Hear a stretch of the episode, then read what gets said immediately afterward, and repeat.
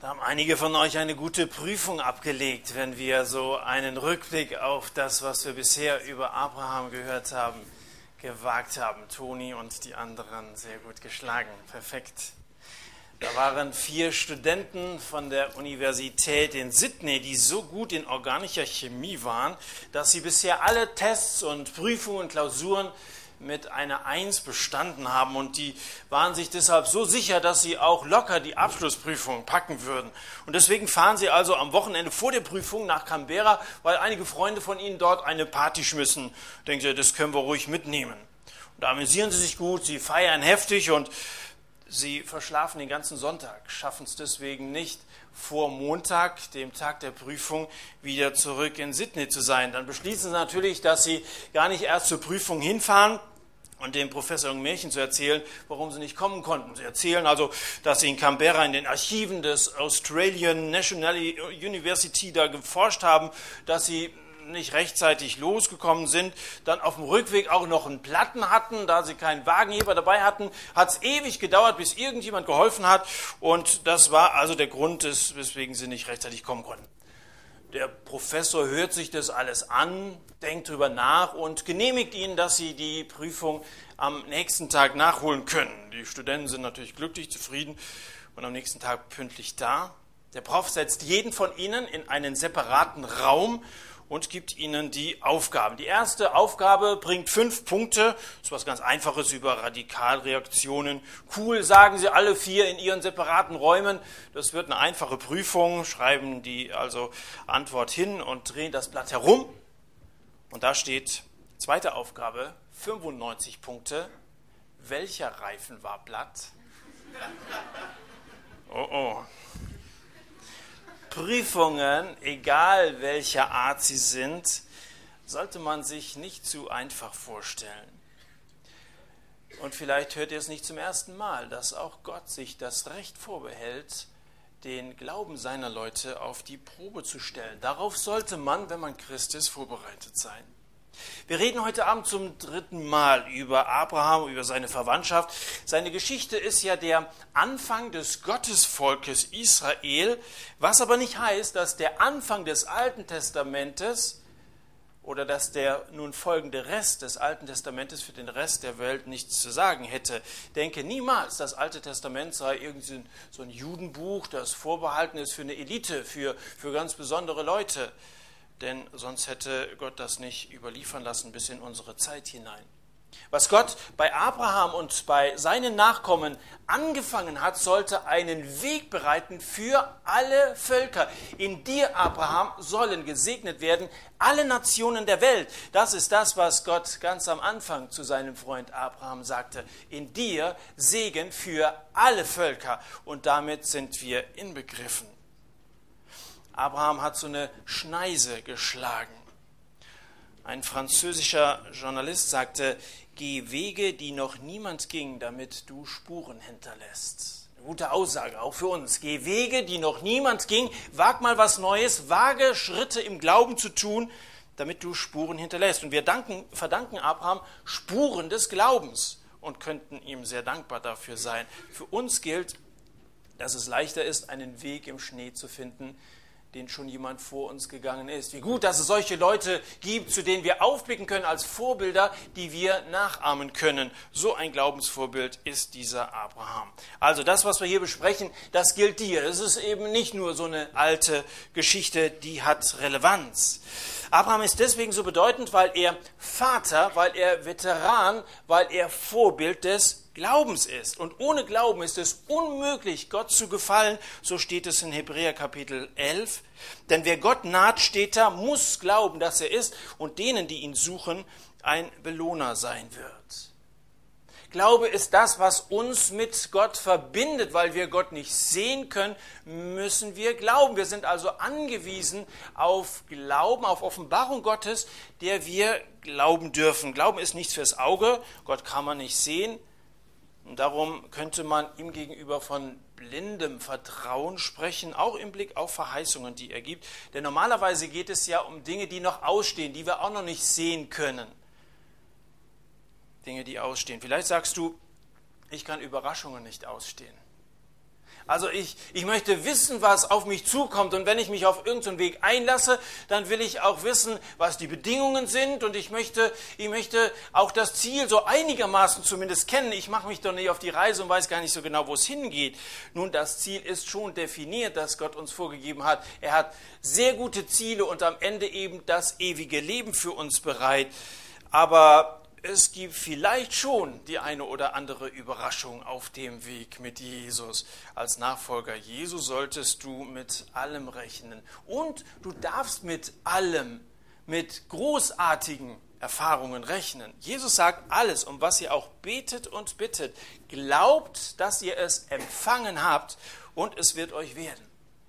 Also wir dürfen Gott um großartige Dinge bitten und wir sollen so beten, dass wir die Erwartung haben, es ist schon da. Also Glaube ist ja nicht nur so ein vages Hoffen, sondern es ist ein Inanspruchnehmen von Zusagen, die Gott uns gibt. Hab die Dinge in deinem Herzen, bevor du sie in deinen Händen hast. Hab die Dinge in deinem Herzen real, bevor du sie wirklich real empfangen hast. Das ist Glauben, sei also vorbereitet. Von Hudson Taylor wird gesagt, dass er, wenn die Vorräte knapp wurden, äh, nicht nur um etwas zu essen betete, sondern auch gleich dafür dankte. Verstehst du? Der hat die Dinge schon im Herzen gehabt. Er sagte schon Danke. Ich bin überzeugt davon, dass du uns versorgen wirst. Sein humorvolles Argument dafür war, wenn wir dann von Gott versorgt werden, müssen die anderen ihr Tischgebet erst noch sprechen. Ich kann gleich anfangen zu essen. Aber da steckt sehr viel mehr als ein bisschen Humor dahinter. Das war ein Mann des Glaubens. Über Abrahams Leben steht die große Verheißung, ich will dich zu einer großen Nation machen. Gott denkt immer groß. Gott ist kein bescheidener Gott, der auch irgendwie knausrig wäre in dem, was er uns zuteilt und geben möchte. Gott ist ein Gott, der mit der Welt große Pläne hat und qualitativ wie auch quantitativ mit uns was vorhat. Und wir können die Erwartung haben, dass so ein relativ kleiner Kreis, wie wir es hier sind, wächst, weil Gott möchte zu einer großen Nation machen. Das ist die Zusage, die Abraham von Gott bekommen hat. Und das hat er ihm nicht nur einmal gesagt, das hat er ihm zwölfmal gesagt. In Kapitel 12 zweimal, in Kapitel 13 einmal, in Kapitel 15 zweimal, in Kapitel 17 mehrmals, in Kapitel 18 wieder. Und Gott brachte Abraham immer wieder zu dieser Verheißung zurück. Wenn Gott dir mal was gesagt hat, hast in der Bibel gelesen, hast in der Predigt irgendwas kapiert, ist ja die Gefahr, dass du so deinen alltäglichen Weg gehst und die Sache wieder vergisst. Und deswegen führt Gott ihn wieder zurück. Und dann denkt er da an die Magd von Sarah, an Hagar, von dem wir eben schon mal gehört haben. Miriam kennt sich aus. Und Gott musste ihn wieder zurückführen. Und dann hat er irgendwie so eine Idee, nach Ägypten zu fliehen. Und Gott führt ihn immer wieder zu dieser Verheißung zurück. Und deine Gefahr ist auch die, dass du über alles Mögliche nachdenkst, bist ja nun in einem Alter, wo dir die Welt offen steht und du hast Pläne für dein Leben und du gehst Freundschaften, Beziehungen, alles Mögliche ein. Oh, der Thomas hat gesagt, ich soll rüberrücken wo ich dich sehe. Hallo, jetzt bin ich hier. Ich habe es nicht nötig, hier zu stehen. Ich kann auch hier stehen. Okay. Ähm, was auch immer du an Plänen hast, lass dich von Gott immer wieder auf das Eigentliche zurückführen und gib ihm die Chance, zu dir zu reden. Ob es in der Stille ist, in irgendeinem Gottesdienst ist, dass er dich daran erinnert, was er vorhat mit deinem Leben. Ohne Verheißung kein Glauben. Und ohne Glauben keine Erfüllung deiner Verheißungen. Weißt du, Verheißungen gehen nur dann in Erfüllung, wenn sie sich mit deinem Glauben verbinden. Eine Verheißung an sich ist zunächst mal noch nicht eingelöst, wie so ein Scheck, der noch nicht eingelöst worden ist. Erst wenn du einer Verheißung Glauben schenkst, dann wird etwas geschehen. Vielleicht gehen deine Verheißungen bei jemand anderem in Erfüllung, weil du nicht glaubst. Das kann sein. Israel musste später oft lange auf die Erfüllung von Gottes Zusagen warten, weil ganze Generationen nicht glaubten. Da hatte Gott etwas vor und vielleicht auch in naher Zukunft vor, aber die Leute waren einfach nicht bereit. Frage an dich, bist du bereit für Gottes Reden? Und stehst du da und sagst, ja Herr, hier bin ich. Das wird von Abraham ein paar Mal gesagt, dass er so auf die Ansprache Gottes reagierte. Hier bin ich. Bist du einer, der da steht und sagt, Gott, mach etwas aus meinem Leben. Lass Gott zu dir reden, damit sich in dir die Überzeugung festigt, dass das, was Gott sagt, auch geschieht. Was auch immer das sein mag, eben durch so eine Predigt oder durch dein persönliches Bibellesen. Dass der Zuspruch Gottes nötig ist, das zeigt sich, dass selbst unser Abraham, der Vater des Glaubens, mürbe wurde. Die Jahre vergehen und öfter sitzt er da und er überlegt, wer sein ganzes Vermögen mal erben soll. Kapitel 15, Vers 2 sagt er, ach Herr, was willst du mir schon geben? Ich gehe ja doch kinderlos dahin. Ich habe mir überlegt, Erbe meines Hauses, das wird Eliezer von, von Damaskus werden. Das war sein Kammerdiener. Ich habe mir überlegt, also ich werde ja nun nicht jünger und irgendwie mit der Nachkommenschaft, hast du mal von gesprochen, aber vielleicht meinst du ja als Sohn den Sohn meines Hauses, also meinen Diener, den ich bisher als solchen gesehen habe. Und dann kommt eine der schönsten Szenen in der Abrahams-Geschichte. Gott geht mit ihm raus aus dem Nomadenzelt und das Himmelszelt. Und dann zeigt er ihm alle Sterne des Himmels und er sagt, sieh hinauf, zähle die Sterne, wenn du kannst, denn so zahlreich wird deine Nachkommenschaft sein. Und weil Abraham glaubt, und es wird in diesem Zusammenhang nochmal deutlich gesagt, er glaubte Gott und es wurde ihm zur Gerechtigkeit gerechnet. Weil Abraham glaubt, sieht er in den Himmelslichtern lauter Kindergesichter, die ihn grüßen, Vater Abraham. Und ich bin überzeugt davon, dass dieser Moment kommen wird, wo Gott ihm zeigen wird, eine unübersehbar riesige Menge von Menschen und Gott zu seinem Freund Abraham sagen wird, schau sie dir an, das sind die, von denen ich gesprochen habe, das sind alles Leute, die dir im Glauben gefolgt sind. Eine unüberschaubar große Menge von Menschen. Und wenn du an Jesus glaubst, dann gehörst du dazu, zu dieser gewaltigen Nation. Ich werde dich zu einer großen Nation machen. Welch ein Vorrecht dazu zu gehören, zu Gottes Leuten zu gehören, eine Verheißung über seinem Leben stehen zu haben. Das zeigt allerdings auch, dass das Ganze etwas Geduld erfordert. Wer glaubt, braucht auch ein bisschen Geduld, weil das war eine Vision, die er ihm da eröffnet hat. Es wird so sein, aber er stand ja ziemlich einsam da auf dem Wüstenboden unter dem freien Himmel. Das war ja eine Ankündigung von etwas, was, was kommen sollte. Du brauchst als Christ ein bisschen Geduld. Albert Einstein sagte, Holzhacken ist deshalb so beliebt, weil man bei dieser Tätigkeit den Erfolg sofort sieht. Natürlich klasse, eine Arbeit zu machen, wo du am Abend sagen kannst, das habe ich produziert, ich habe es geschafft und das stellt auch irgendwie zufrieden. Aber bei dem, was Gott mit uns vorhat, gibt es manchmal keine Termine. Allein zwischen der Verheißung Gottes, dass Abraham und seine Frau einen Sohn haben würde, einen Sohn haben würde, da ist einmal noch nicht von dieser gewaltigen Zahl die Rede, zwischen der Verheißung und dieser Erfüllung sind 25 Jahre vergangen. 25 Jahre. Nicht 25 Tage, nicht 25 Wochen, nicht 25 Monate, 25 Jahre. Die wenigsten von euch leben schon so lange. Das ist eine für euch unglaublich lange Zeit, oder? Für mich auch. Ich kann sie aber schon überblicken, aber es ist eine lange Zeit. Es ist eine lange Zeit. Und ich sage euch, mir gefällt das auch nicht. Gefällt mir auch nicht, dass du damit rechnen musst, dass wenn du für eine Sache betest, dass es eben nicht sofort in Erfüllung geht und du manchmal wirklich Jahre um Jahre um eine Sache beten musst. Aber ich sage euch, wenn jemand hektisch und ruhelos auf glühenden Kohlen sitzt, bis das der Geduldsfaden reißt, dann sind wir das. Gott sitzt auf dem Thron und er regiert. Und Gott hat Zeit, als Jesus das erste Wunder tat, seine Mutter, Jesus, Jesu, äh, die, seine Mutter kam zu ihm auf der Hochzeit zu Kana und sie sagte, die haben keinen Wein mehr. Da antwortet Jesus, meine Zeit ist noch nicht gekommen. Das heißt also, Jesus hat seine Zeit, mit anderen Worten in Klammern, Jesus hat Zeit. Wir sind oft ungeduldig, aber Gott hat ganz andere zeitliche Dimensionen. In Kapitel 21 sind die 25 Jahre vollendet. Da steht, und der Herr suchte Sarah heim, wie er gesagt hatte, und der Herr tat an Sarah, wie er gesagt hatte. Und Sarah wurde schwanger und gebar dem Abraham einen Sohn in seinem Alter, zu der bestimmten Zeit, die Gott gesagt hatte. Was verheißt Gott dir? Nun, das Größte, was Gott dir, wenn du an Jesus glaubst, verheißt, ist das ewige Leben das ewige Leben. Du sagst, oh, das ewige Leben, es sieht so verschwommen, so wie hinter einer dichten Nebelwand, so weit weg aus.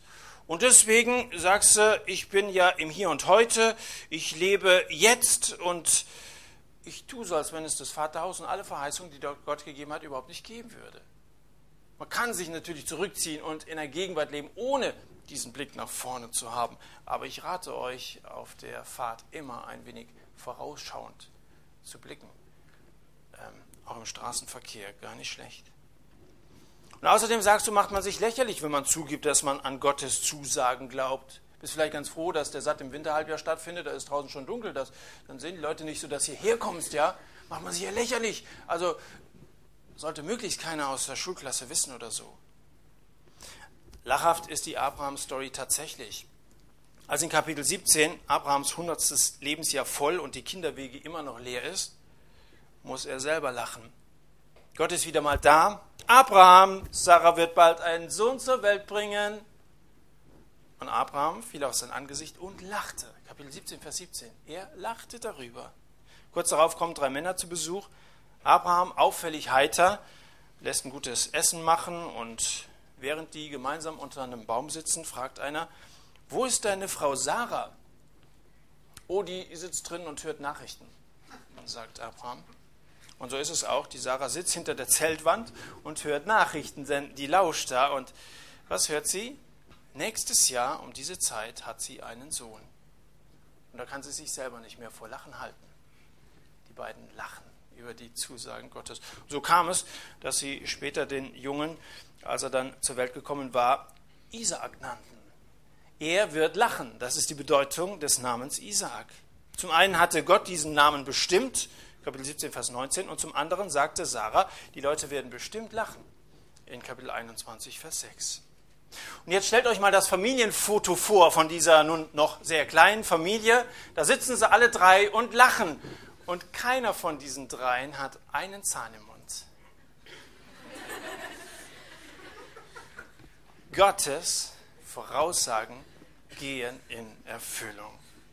Lass die Leute über deinen Glauben ruhig lachen.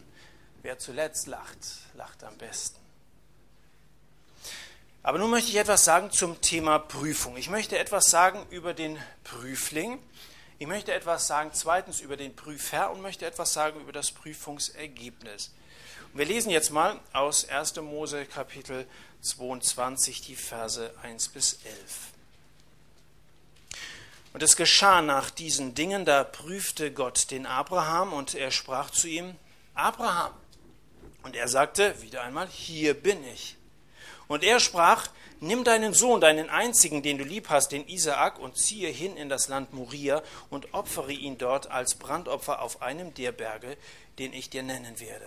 Da machte sich Abraham früh am Morgen auf, sattelte seinen Esel und nahm seine beiden Knechte und seinen Sohn Isaak. Er spaltete Holz zum Brandopfer und machte sich auf und ging an den Ort, den Gott ihm genannt hatte. Am dritten Tag hob Abraham seine Augen auf und sah den Ort von ferne. Da sagte Abraham zu seinen Knechten, bleibt ihr hier mit dem Esel, ich aber und der Junge wollen dorthin gehen und anbeten und zu euch zurückkehren. Und Abraham nahm das Holz zum Brandopfer und legte es auf seinen Sohn Isaak, und in seine Hand nahm er das Feuer und das Messer.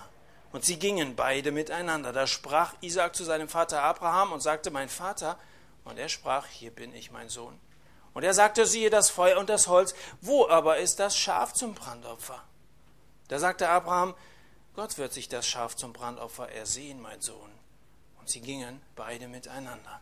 Und sie kamen an den Ort, den Gott ihnen genannt hatte, und Abraham baute dort den Altar und, schickte, und schichtete das Holz darauf dann band er seinen Sohn Isaak und legte ihn auf den Altar oben auf das Holz. Und Abraham streckte seine Hand aus und nahm das Messer, um seinen Sohn zu schlachten. Da rief ihm der Engel des Herrn vom Himmel her zu und sprach, Abraham, Abraham. Und Abraham sagte, hier bin ich. Der Prüfling in dieser dramatischen Geschichte eine Geschichte, von der ich mal hörte, dass jemand sagte, als ich die gelesen habe, habe ich aufgegeben, das Alte Testament zu lesen. So grausam soll dieser Gott des Alten Testamentes sein. Ich sage dir, wenn du das Alte Testament nicht liest, dann wirst du das Neue nicht verstehen. Der Prüfling in dieser dramatischen Geschichte ist Abraham. Bisher scheint er ja alle Prüfungen bestanden zu haben. Die, diese Geh aus deinem Land Prüfung in Kapitel 12, die Trennungsprüfung von Lot, haben wir vorige Woche darüber gesprochen. Die Bestechungsprüfung gibt es da in Kapitel 14.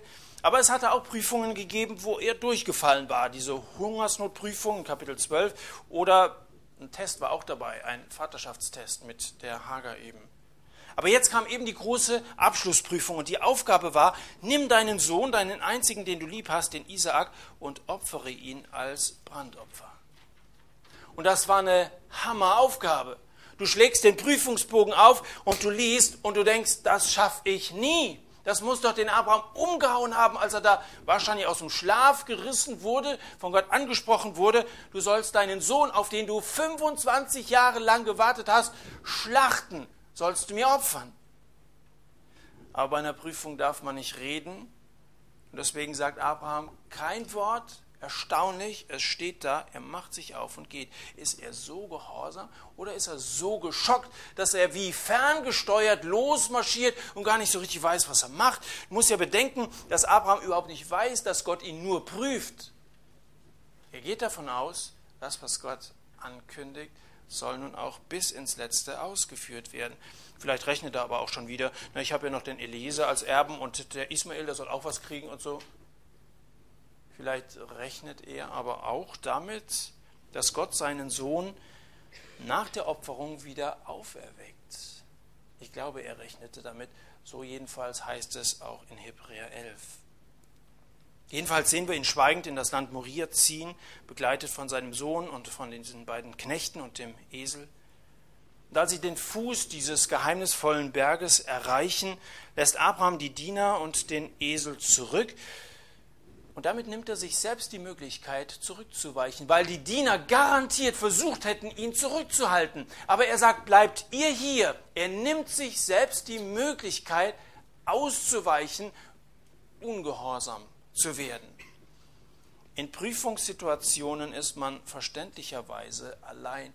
Und manchmal lässt uns Gott in Prüfungssituationen allein, damit wir keine Möglichkeit zum Ausweichen haben. Der Versuch der Diener Abraham zu hindern, hätte Abraham in die Versuchung gebracht, die Prüfung abzubrechen. Gibt es eigentlich einen Unterschied zwischen Prüfungen und Versuchungen? Das ist eine berechtigte Frage. Versuchungen, Prüfungen.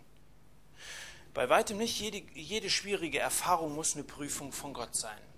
In Jakobus Kapitel 1, Vers 13 heißt es, niemand sage, wenn er versucht wird, ich werde von Gott versucht, denn Gott kann nicht versucht werden vom Bösen, er selber aber versucht niemanden. Wisst ihr, Versuchungen scheinen oft ganz folgerichtig zu sein.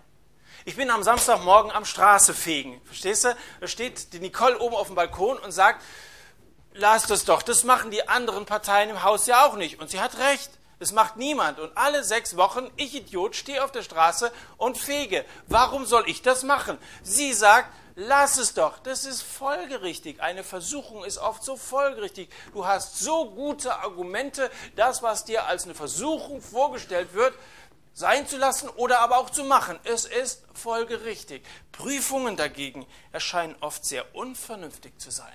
Warum sollte Gott Abraham erst einen Sohn geben und dann einige Jahre später von ihm erwarten, dass er ihn abschlachtet? Das ist überhaupt nicht nachvollziehbar. In Versuchungssituationen sollst du in Sünde fallen. In Prüfungssituationen soll sich dein Glaube bewähren. Lot, haben wir letzte Woche darüber gesprochen, war seinerzeit der Versuchung verfallen. Und er wurde anschließend nicht mehr von Gott geprüft. Wisst ihr, in gewisser Weise ist es ja schmeichelhaft, geprüft zu werden, weil es zeigt, dass wir in der Schule des Glaubens um eine Klasse versetzt werden sollen.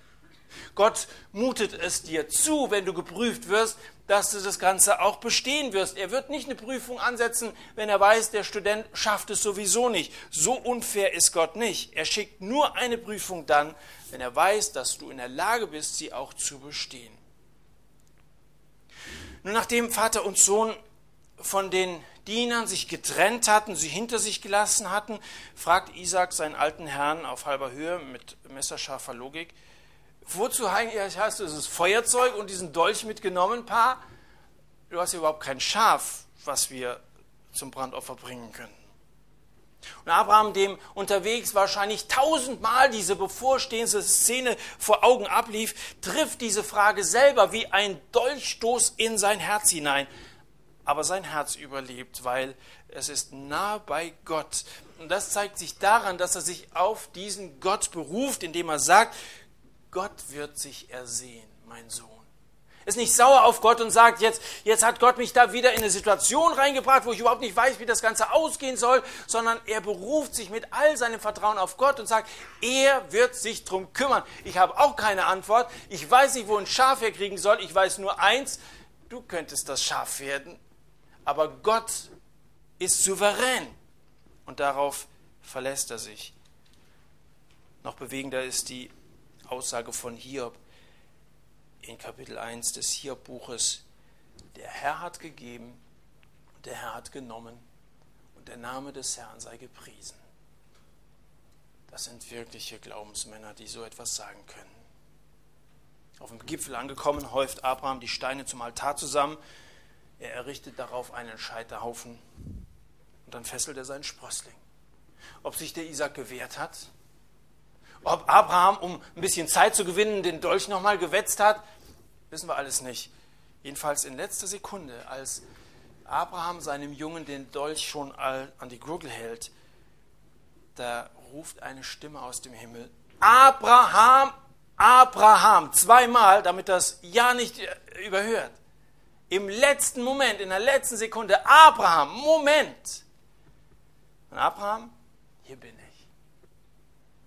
Ich kann nicht anders. Vielleicht ist es das, was Luther vor Augen stand, als er vor dem Reichtag in, in Worm stand. Hier stehe ich, ich kann nicht anders, so wahr mir Gott helfe. Das ist ein Mensch, der ist in eine Situation aus Gehorsam hineingeraten und hier stehe ich. Herr, bitte, was hast du vor? Und Gott lässt ihm mitteilen, dass er die Prüfung bestanden hat. Welch ein Moment wenn man das Ergebnis mitgeteilt bekommt und unter der Prüfung steht, sehr gut. Worauf konnte sich in dieser Prüfungssituation dieses große Glaubensvorbild Abraham verlassen? Nicht auf seine Gefühle, weil die waren schrecklich, davon bin ich felsenfest überzeugt. Der ist nicht einfach so souverän. Das war, das war kein Heiliger, weil Gott allein ist heilig, weißt du? Seine Gefühle waren schrecklich auf wen konnte er sich verlassen? Auf Menschen? Naja, Sarah war zu Hause geblieben, seine Diener waren zurückgeblieben, also ich meine am Fuß des Berges.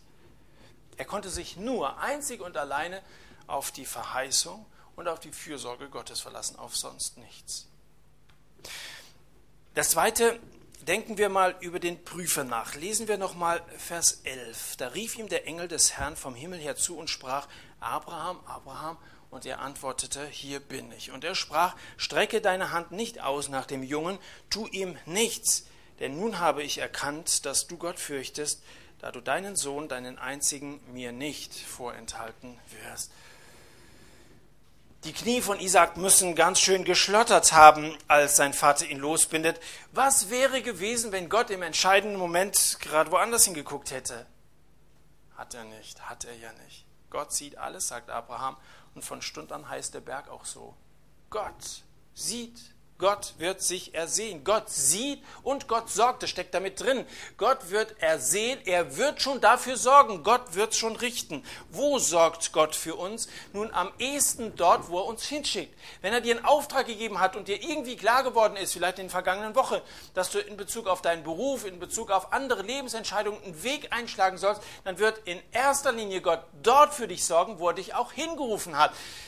Er hätte die Versorgung in der Situation ja nicht erlebt, wenn er nicht gehorsam gewesen wäre. Zweitens, wann sorgt Gott für uns?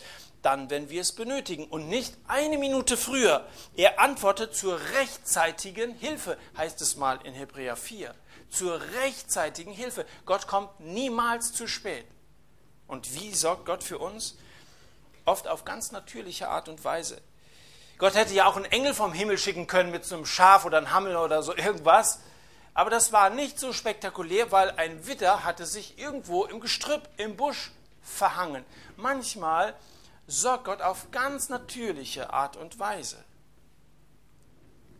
Abraham hatte zu viele Erfahrungen mit Gott gemacht, als dass er an der Versorgung Gottes hätte zweifeln können. Sein Glaube hatte sich bereits bewährt. In Römer Kapitel 4 steht, Abraham, fast 100-jährig, wusste genau, dass seine Lebenskraft aufgezehrt und der Mutterschoß Sarahs erstorben war. Trotzdem wurde er nicht schwach im Glauben und zweifelte nicht an der Zusage Gottes. Vielmehr wurde sein Glaube umso fester. Er gab Gott die Ehre und er war felsenfest davon überzeugt, was Gott zusagt, das kann er auch tun.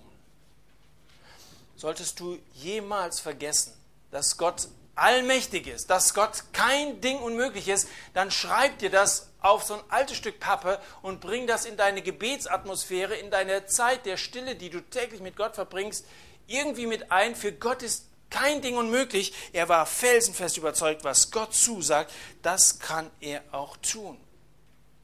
Denn dass Gott sogar aus dem Tod erwecken kann, hatte Abraham ja am eigenen Leibe erfahren. Aus dem erstorbenen Mutterleib Sarahs kam ein lachender Junge. Und aus dem Grab von Josef von Arimathea kam ein lebendiger Jesus. Gott ist in der Lage, Totes zum Leben zu erwecken. Jesus Christus hat den Tod zunichte gemacht, aber er hat Leben und Unvergänglichkeit ans Licht gebracht. 2 Timotheus 1, Vers 10. Und aus dieser Auferstehungskraft Jesu darfst du leben, darfst du Kraft schöpfen. Wenn du dir tot vorkommst, wenn du irgendwie so dahin plätscherst, dann zapfe die Kraftquelle der Auferstehung Jesu an und sag, ich möchte von deinem Leben profitieren. Ich gehöre doch zu dir und weil du auferstanden bist und weil du lebst, lebe ich auch. Du lebst, weil Gott lebt. Und dann noch zum Prüfungsergebnis. Vers 19, Kapitel 22. Dann kehrte Abraham zu seinen Knechten zurück und sie machten sich auf und zogen miteinander nach Beersheba. Die ganze Erzählung endet ziemlich unspektakulär. Was würden wir Abraham nicht gerne noch alles fragen? Oder was wird er wohl der Sarah von dieser Reise erzählt haben? Wäre doch interessant jetzt noch anzufügen. Aber stattdessen erfahren wir nur, dass Abraham mitsamt seinen Knechten wieder gut zu Hause ankam. Na, ist ja auch gut. Aber alles Wichtige ist eben schon vorher gesagt worden. Weil das für den Glauben Wichtige hervorgehoben werden soll, muss vieles andere weggelassen werden. Hier geht es nicht um diese Äußerlichkeiten. Abraham hat die Prüfung bestanden, darum geht's. Und es stand unter seinem Zeugnis, also hat Abraham Gott geliebt, dass er seinen einzigen Sohn gab. Welch ein Glaubensbeweis, welch eine Liebe zu Gott. Er war bereit, das Liebste, was er hatte in dieser Welt, für diesen ewigen Gott zu geben.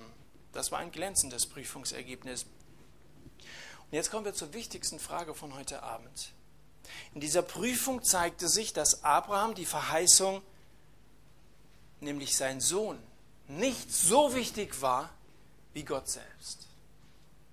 Es zeigt sich, dass Abraham die Verheißung nicht so wichtig war wie Gott selbst. Ich frage dich, was ist dir das Wichtigste im Leben? Ist es dass du Gaben hast und die für Gott einsetzt, oder ist es der Geber, nämlich Gott? Ist es dein Dienst, wo du irgendwo etwas tun kannst für Gott, oder ist es der Dienstherr, der dir diesen Auftrag gegeben hat? Ist es das Christsein, wo du dich wohlfühlst unter anderen Gläubigen und ja auch irgendwie dazugehörst, oder ist es Christus? Das ist ein gewaltig weiter Unterschied. Es gibt viele Leute und ich bin selber oft in der Gefahr, dass ich so verliebt bin in meinen Dienst, so stolz bin über eine gewisse Arbeit, die man eben wieder mal fertig gekriegt hat, so wie beim Holzhacken, hat man wieder mal eine gute Jugendstunde gemacht oder man hat irgendwie was, was Tolles so mit anderen Christen erlebt oder so. Man ist über das Christsein schon sehr froh. Die anderen lachen, okay, ich gehöre zu den Christen dazu, aber geht es dir wirklich um Christus? Das ist die Frage. Und das ist genau das, was nun für Abraham am Ende unterm Strich herauskommen sollte, sich herauskristallisieren sollte bei dieser Prüfung, was ist dir das Wichtigste? Die Verheißung Isaac oder Gott? Und das ist die Frage, die Gott dir heute Abend stellt. Geht es dir wirklich um Gott? Zu den Dienern sagte Abraham, wir wollen dorthin gehen und anbeten und dann zu euch zurückkehren. Wenn du anbetest, dann lass die Diener zurück. Weißt du, wenn es um Anbetung Gott gegenüber geht, um deine ganz persönliche, intime Beziehung zu Gott, dann hat das mit Dienst überhaupt nichts zu tun. Der hat die Diener zurückgelassen. Mit Anbetung haben die Diener nichts zu tun. Und manchmal musst du dich mal lösen von deinem Dienst und von, von all dem, wo du so stolz drauf bist und sagen, es geht mir in allererster Linie um meinen Herrn und meine Beziehung zu ihm. Und dann kommt erstmal lange Zeit überhaupt nichts. Und dann erst kommt das, was ich für ihn tun darf. Und ich sage nochmal, ich möchte mich selber darunter stellen, wie oft ist man, weil ständig irgendwelche Anfragen sind, auch in so einem Betrieb, in so einer, in so einer Maschinerie drin, wo einfach diese Zeit, die man eigentlich mit Gott verbringen möchte, auf der Strecke bleibt. Aber es geht immer in erster Linie um unsere intime Beziehung zu ihm. Dein Gespräch mit ihm. Und grabe dir immer irgendwo so, eine, so, eine, so, eine, so ein Schutzwall sozusagen, wo in dem ganzen Krieg des Tages, wo ständig scharf geschossen wird und wo, wo viele Erwartungen an dich gestellt wird, du so eine Ruhe findest, so einen geborgenen Platz, wo du deine Zeit mit Gott verbringst. Wir haben vor zwei Wochen ein Seminar mit Günter Schulz von der Internationalen Arbeitsgemeinschaft Mission gehabt. Der hat gesagt, am Morgen geht es mir in meinen Gebeten nur um meinen Herrn. Für die andere Fürbitte, für andere Menschen, da habe ich andere Zeiten am Tag. Es geht mir am Morgen nur um meine Beziehung zu meinem Herrn. Und das hat mir zu denken gegeben. Und es ist gut, wenn wir uns das bewusst machen. Die Zeit, die gehört nur ihm. Und da möchte ich wirklich meine Beziehung zu ihm intensivieren, möchte ihn erleben, seine Gemeinschaft genießen. Und es geht auch in diesem Text nur um unseren Herrn, um Jesus. Jesus kommt ja überall in der Bibel vor, selbst da, wo er nicht vorkommt. Abraham musste die Prüfung bis zuletzt, aber nicht bis zu allerletzt bestehen. Jesus musste sie bis zu allerletzt bestehen. Er starb wirklich für uns. Beide gingen miteinander, heißt es in dem Text. Der Vater legt das Holz auf seinen Sohn. Erinnert dich das an irgendetwas? Er legt das Holz auf seinen Sohn. Sein Kreuz tragend ging er hinaus zu dieser Stätte, genannt Schädelstätte. Der himmlische Vater verschonte seinen Sohn nicht, sondern er hat ihn für uns alle hingegeben. Wie sollte er uns noch irgendetwas vorenthalten? Römer Kapitel 8. Er verschont ihn nicht, er hat ihn hingegeben für uns. Und wenn er uns mit den Millionen beschenkt hat, da wird er auch mit dem Pfennig nicht, nicht, nicht geizen oder mit dem Cent. Wie wird er uns irgendetwas vorenthalten? Wenn Gott alles gegeben hat, seinen Sohn, dann wird er dir auch in deinem persönlichen Leben die Fülle schenken wollen. Isaac wurde verschont, Jesus nicht. Wo ist das Schaf? fragt Isaak. Die Antwort gibt Johannes der Täufer. Siehe das Lamm Gottes, das die Sünde der Welt wegnimmt. Es geht auch in diesem Text um Jesus. Dieser wird interessanterweise erst wieder erwähnt, als er die Braut empfängt. In Kapitel 24, viel später, das nächste Ereignis auf Gottes Kalender ist die Wiederkunft Jesu, dann, wenn er seine Braut in Empfang nimmt. Jesus hat die Prüfung bestanden, als er das vollkommene Opfer am Kreuz brachte. Das Opfer ist da gebracht, es ist alles vollbracht. Abraham hat die Prüfung bestanden, als er glaubte. Und mehr musst du und muss ich auch nicht mehr tun. Wir brauchen nur zu glauben. Es geht um unseren Glauben. Unser Glaube ist uns sehr wichtig. So wichtig, dass Gott ihn manchmal auf die Probe stellt. Glaubst du? Und wird dieser, dein Glaube, die nächste Prüfung bestehen? Lass uns beten miteinander, eine Zeit der Stille haben. Wir vielleicht die intime Beziehung zu Gott, die wir über eine Strecke vernachlässigt haben, neu aufnehmen und sag ihm, wenn es so ist, nicht irgend so was daherreden, was du nicht so meinst, aber wenn es so ist, dass er die Nummer eins in deinem Leben sein soll. Dass es nicht um Dienst oder um irgendwelche Verheißungen, um den Segen an sich geht. Es ist wunderbar, wenn Gott uns segnet, sondern dass es um den Segenspender geht, um ihn. In erster Linie um ihn und sag ihm, dass dann erstmal lange nichts kommen soll. Weißt du, erst dann wird dein Leben eine Richtung bekommen. Erst dann bist du ein wirklicher Glaubensmann, eine richtige Glaubensfrau. Dann kann in deinem Leben Großartiges passieren. Sobald du versuchst, das irgendwie aus eigener Kraft zu tun, kannst du vergessen. Du musst dich auf das Opfer verlassen, was Jesus gebracht hat. Er hat alles gemacht, da kannst du nichts dazu tun. Und wenn du das kapiert hast, dich wirklich auf ihn verlässt, dann passieren Wunder in deinem Leben. Dann kannst du zu einer großen Nation werden. Durch dein Zeugnis unglaublich viele Leute zum Glauben kommen. Erwarte dann auch Großes von diesem Gott, der dich segnen möchte. Lass uns beten und das auch von Gott erwarten.